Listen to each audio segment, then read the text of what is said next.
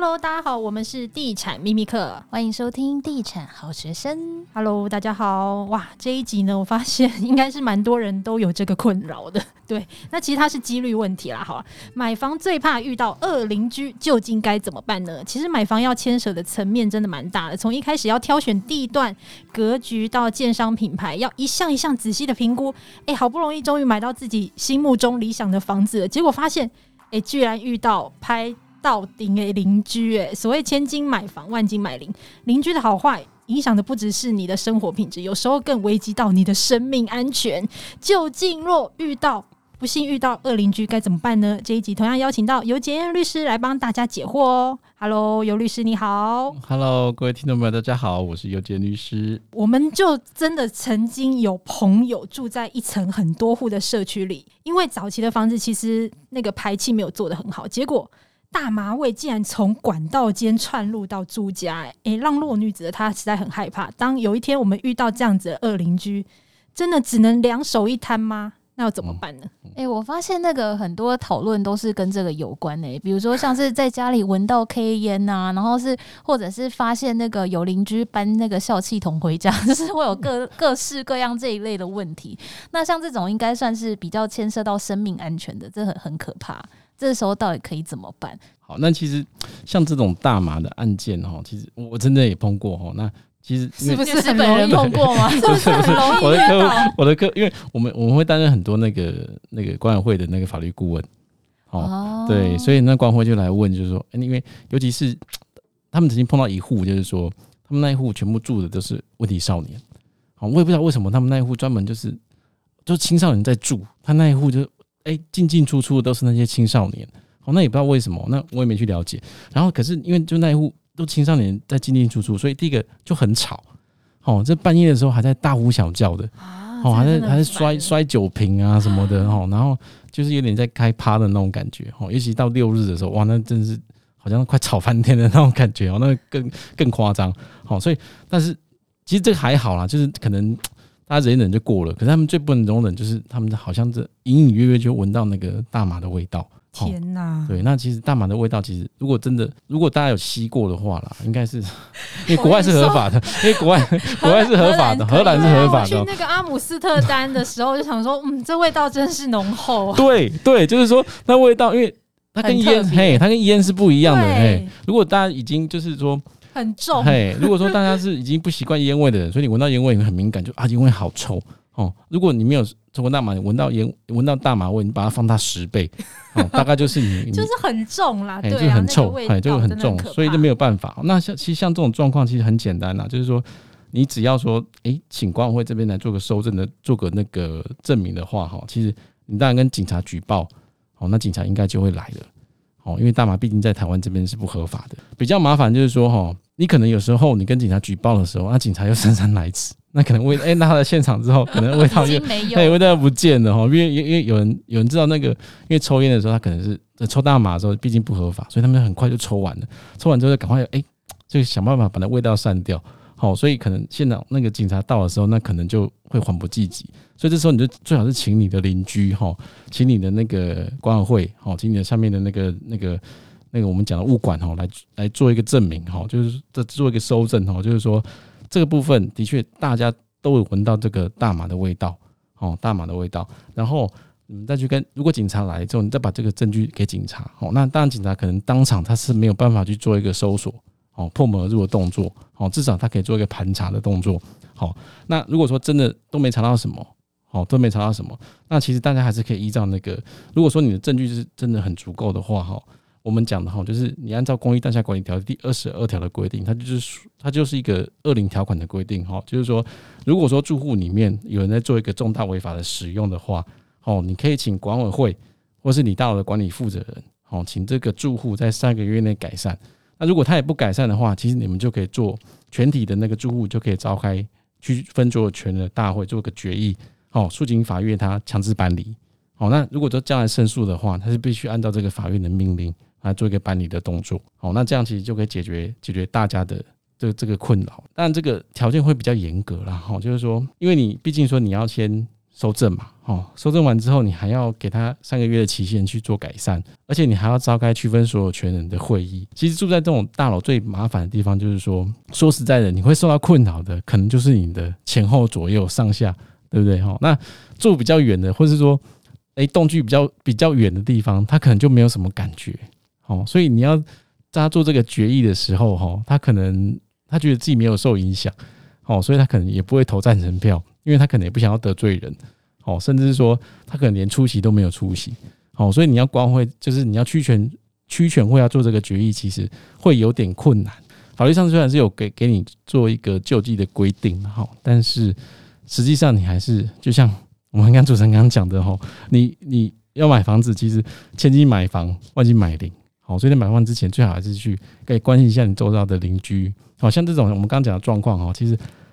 或多或少哦，你的那个管委会或是你的物业都会知道这样的状况，哦，所以你买之前就去探听一下，看是不是有这样的状况，哦，那避免这样的状况，其实才是最实在的啦。那如果是那种像一般的公寓，它没有管委会，那怎么办呢？嗯，那其实没有管委会的话，诶，其实按照《公寓大厦管理条例》的规定啦，它是一定要推选一个管理负责人，好，一定要推选管理负责人。那如果没有管理负责人的话，可能你可以跟主管机关做一个报备，说你。你愿意去当这个管理负责人，好，那你就可以去代行这个管委会的一个一个职权，好，那早期的，诶、早期的的确是他没有，诶、早期的华夏哈是比较早期的大楼，他的确是没有成立管，诶、管理委员会，好，但是其实他一样会有管理负责人这个这个地位，那这边是大家去推选，真的没有人当的话，你只好自己自告奋勇。那其实像刚谈到那个，就是如如果邻居有类似像这样犯罪的情况，其实还是比较少。但是有一个非常常见的，几乎每个人都会遇到的，就是诶楼上楼下的那个噪音。像我们粉丝团就有粉丝分享说，他楼上住户的兴趣是打非洲鼓，那个真的 也太痛苦了。如果是像这种噪音类的，该怎么办呢？噪音就跟我刚刚讲的哈，其实它就更难处理。哦，为什么？因为噪音真的是稍纵即逝。好，你可能这时候来听的时候，诶，他刚好在打。哦，可是当你检举的时候，跟环保局检举的时候，环保局来的时候，他就没有在打了。哦，常常我们常碰到就是这样状况。因为环保局到现场，他可能第一个他可能有警觉了嘛，哈，诶，环保局来他就不打了。哦，第二个就是说他肯定累了，他就休息了。好，我们半个小时、一个小时之后才到，那其实你根本就来不及去做一个。做一个举发的动作哈，那比如说你就我们刚刚讲自己收证还是很重要了哈。当然就是说，如果是噪音类的话哈，如果它超过那个分贝的话，当然就有噪音防治法的问题。好，一样就你自己收证自己自己录音。好，那收证之后，当然是你要收证的时候，其实当然你要放一个分贝器。去买一个分贝器，因为你录对边录音这样子。对，那但因为变成说你你光录音的话，那个那个到底大小声那个可能就没有那么精准，所以你要买拿一个分贝器来做一个对照，证明说它的确有超过那个法定容忍的那个分贝数。好，那如果说今天它是一个不是不是一个噪音的话，好，等于说它可能就是稍微碰稍微没有那么大声，可是它是一个持续性的，哦，它是一个持续性的，那可能就是变成说它已经。妨碍到公众安宁的话，那其实它会有社会秩序违法的问题。好，那这个一样是可以由那个警察机关来做一个开罚。好，当然社会秩序违法这个部分的话，你还是必须要，因为它一定要它的要件就会比较严格，因为它本身就是说它不是一定要超过那个分贝数，可是它一定要你受到一定的干扰，就变成说你在搜证方面你要比较长期，好，你要比较有足够的证据的程度去证明说它已经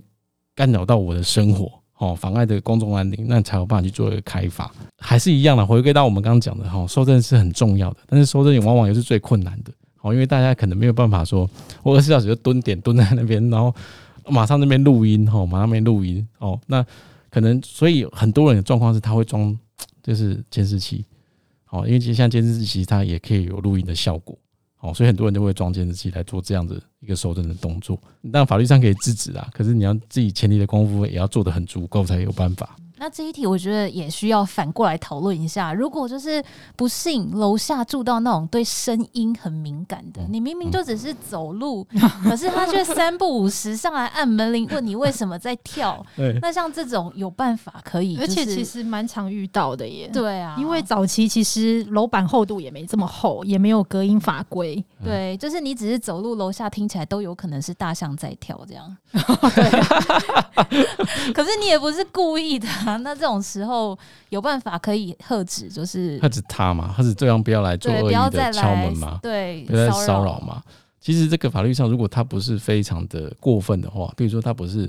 诶、欸、每五分钟都过来，哦，我只是说每分钟就就过去给你敲门，哦，甚至说我因为我们常看到就是有人他是比较反应比较激烈，哦，他会在社区里面贴公告。我楼上那个人每天就在那边蹦蹦蹦，害我没办法好好的睡觉，或者没办法生活。猪狗不如，对，然后开始措辞很激烈。那如果这样的话，当然就会牵扯到我们所谓的诽谤或是公然侮辱的问题啦。那如果他没有超过一定的程度的话，其实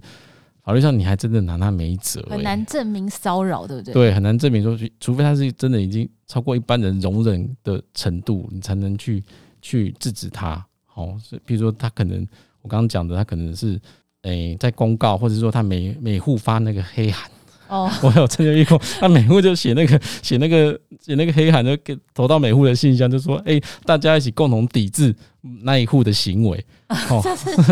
高中女生行为对对对，这个例子，那这个部分可能就真的会牵扯到我们讲的诽谤跟侮辱的问题。那除此之外，其实说实在，你说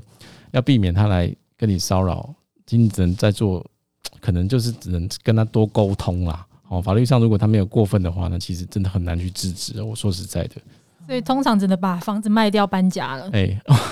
是能这样子的吗？我昨天碰到一个，就是他当了他当了一个我一个客户，一个法律顾问的客户哦，他就是某一天他跟我说，哎、欸，我当了那个我社区的主委，他很高兴，他就跟我讲，哦，结果他当了三个月之后，他就跟我说他受不了了，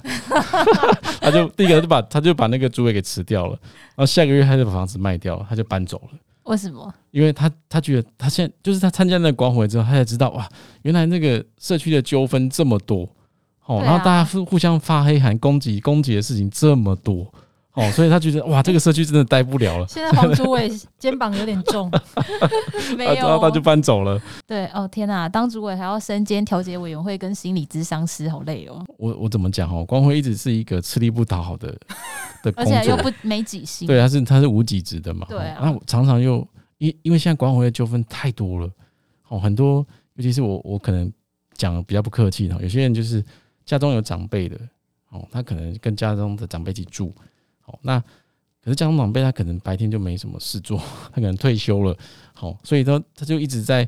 等于说他一直觉得他对这个住家这个社区他有有很想要维护的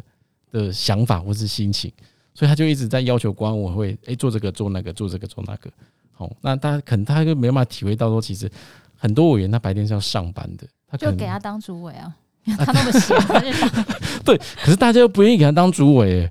他就很奇怪，就很妙，就是说这种人，这种反正是越要求的人哦，哦，大家越不想给他当主委。你会碰到很多很多社区都是这样子，每一个就是每一个社区好像或多或少都会有一个人。你说他急公好义也好，或者是说他他诶、欸、比较怎么讲，比较自私或者怎么样，他总是会把一些小事诶、欸、不断的放大放大放大，哦，然后变成说他是指着这个主委诶、欸、怎么样做哪里不好啊，甚至还去提告。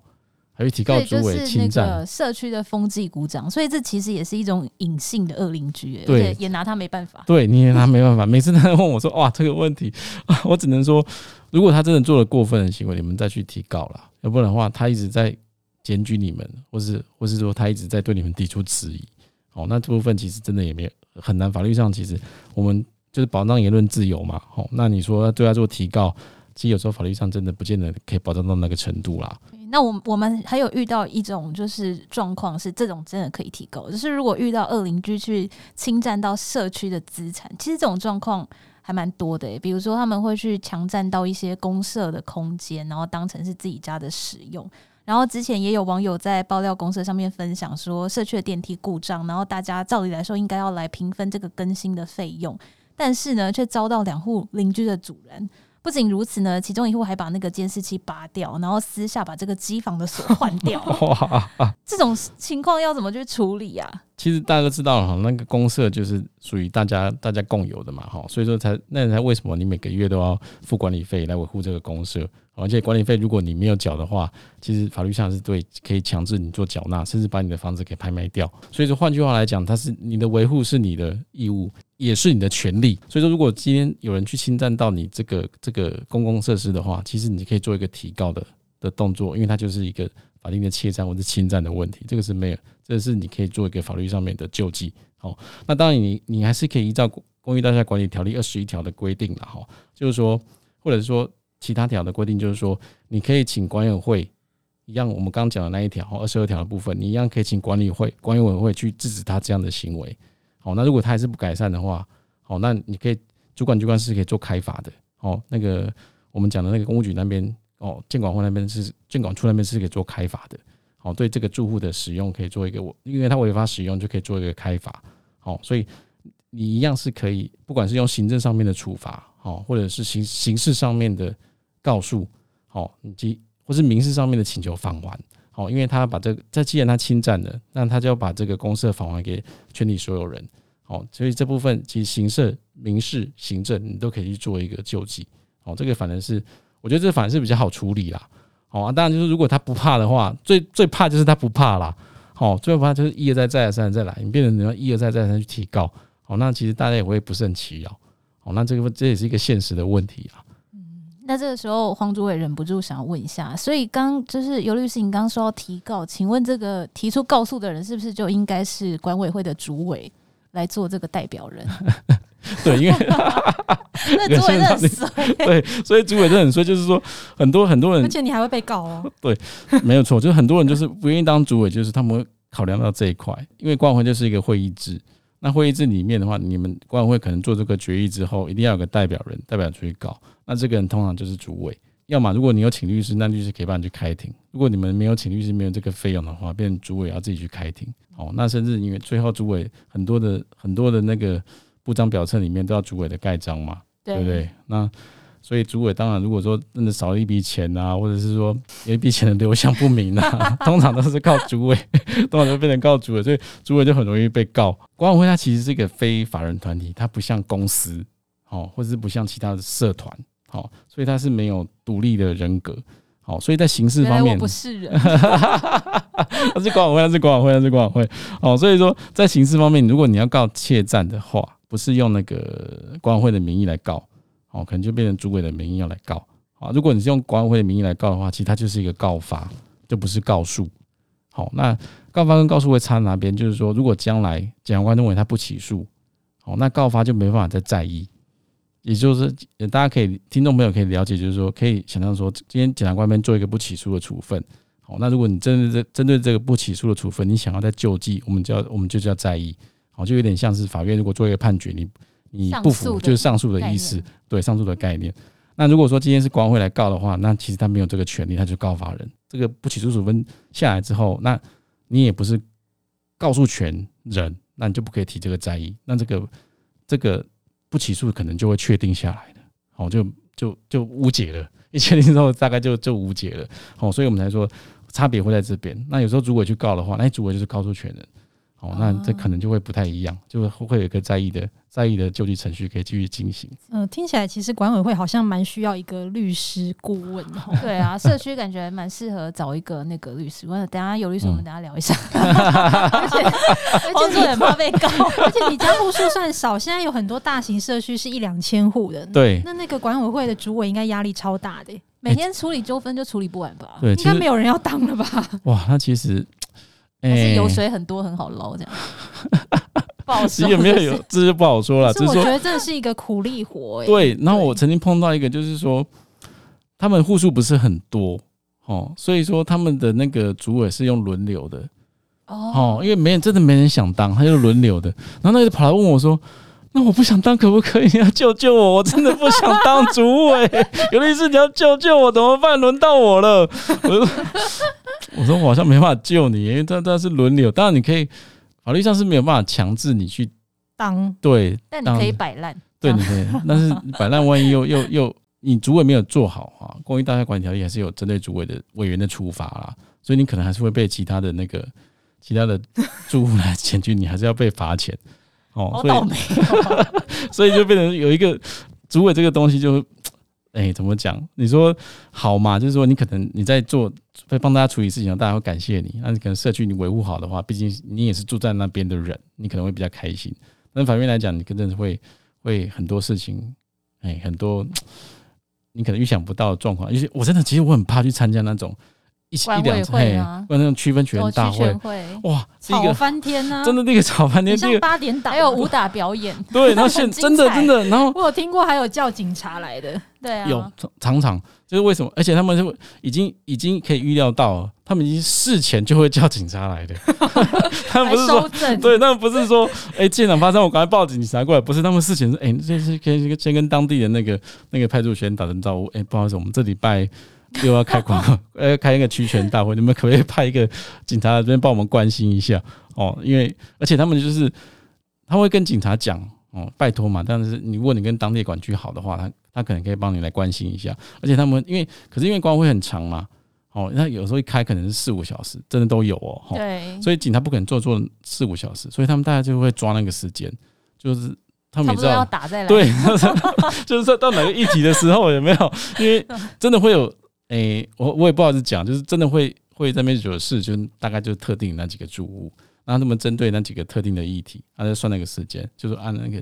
不然就那个三点你再来就可以，然后三点到四点我们会讨论这个议题，所以那个麻烦就是长官们这边三点到四点再过来帮我们关心一下，维持一下现场的秩序。我们这边碰到这样的状况，哦，现在黄主委应该肩膀非常的重。嗯，没有我们我们能者多劳。嗯、我觉得尤律师回去就会封锁我，然后最近打给他一定又没什么好事。对啊，你们就赶快找一个律师顾问好了。对啊，那我我想请问一下，我我帮我自己跟其他的社区的主委们请问一下，请问社区找法律顾问的费用通常是怎么计算？其实通常的话，因为法律顾问现在因为律师也的，哎，都是年约比较多。那他会是依照社区的规模吗？还是？其实我这话我是会依照社区的规模啦。哦，对了，因为一两千户的社区跟六十户的社区事情应该也不也是不一样。对，对那其实这个这个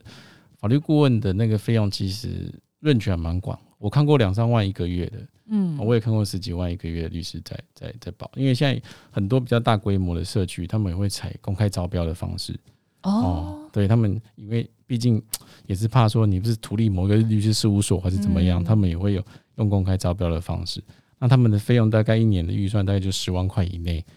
哦，那或者是五万块以内其实也有，哦，所以说我是建议啦，就是说如果你能请一个律师，比如说在管委会的，在管不管是管委会啦，或是区选人大会啊，那个律师在那。那他们当下的大家都会比较冷静。对，第真的，第一个大家比较冷静，第二个就是说，大家什么问题，现场律师就可以帮你做解答，你就不用在那边大家吵半天，然后僵持在那边开不下去。大家讲话也会干净一点。哎，大家会会，其实 我告你，我跟你讲这样，没有了，就是大家就会，大家会说，哎、欸，律师在场，那我们请律师做一个做一个大家的哎、欸、法律上面的解释。好，所以每次那其实做律师，像我们去开这种管委会的时候啊，哈。其实最重要的还是你的规约啦，对、哦，所以每次去对规约很重要，所以每次我们去开管委会的时候，我都要赶快把那个规约先看熟，嗯，哎，因为很多是牵扯到他们规约，因为毕竟公那公寓大厦公那个那个条例里面，他不可能把所有事情都规范的很清楚，那很多东西是授权给规约自己去自治的嘛，好、哦，对，这也是很合理的，因为住是你们在住嘛，你们要怎么样不要违反的话，其实你们可以住户自觉。对，所以很多事情还是要回到规约看怎么。可是其实很多的争议就是来自于规约有时候也没有写的那么清楚。对，没有错哈。所以说，对，所以说我们我们也是这很大一块，就是说，因为现在尤其是慢慢上轨道之后，你就会发现，哎，自己的规约哪里不清楚，你就他会有修约的需求。对，然后就会请律师帮你看，就是说，哎，你这样规约的话，我们我们会提供很多草案的给他看，就是说，你这样修约之后。哦，是不是？因为他们会提供他们的想法，那我们就把他的那个想法把它输出成文字，那我们会帮他比对，说你这条跟你之前的规约或是之前的决议哦有没有矛盾？嗯，哦，那这样的话，诶，其实你才会比较完整。因为我们也曾经看过，就是说之前管委会已经做，嗯，那个区权会已经做过决议了，就是他后面的。规约修的跟之前的那个决议有矛盾哦，他他吵翻天，那吵翻天，那其实就是因为他们没有注意到这一块。那这也是为什么说，如果你有一个比较长期配合的哦，他会因为现在很多现在很多其实委员他可能就是一一年一任哦，或是两年一任哦，最多就是两年一任的哈，所以他一定会有交接上面的落差。那这一届的管委会他可能就不晓得之前的之前的那个区权会或是管委会他们做了什么样的决议。哦，所以他们往往就是没有顾虑到之前大家已经有这样的共识，结果到了这一届，他可能做法又彻底的改变。哦，所以常常为什么大家会吵翻天，就是因为他的届期啊，他的那个委员有更替的部分，就会有不连续的部分。哦，大家就会吵说，结果蛮常讨到就是说，哎，这个议题不是之前就已经大家不是决议过了吗？为什么还要再来决议？嘿，再讨论一次，结果常常会有这样的问题。好，那如果你有长期的的顾问或是物业也好啦，哈，物业的时候他们也会提供这样的服务。那你有物业也好，那就比较可以连续的处理你的问题，这样子其实也是比较好的。那如果住户本身就是律师，不是更方便？直接直接找那个？对啊，其实蛮多的，我蛮多同学他就当也是那种 直接推派，对，直接被推派当主委，很适合啊，蛮多的，蛮多的。因为其实他跟着很多法条走了，对啊，还是要有点基本的概念，对，还是要有点基本的概念，对啊。好啦，那这一集也非常谢谢尤律师精辟的解说。那我们祝大家都不要遇到恶邻居，真的，真的，这个真的是有点麻烦。好，那我们就下次再见喽，拜拜，拜拜，拜拜。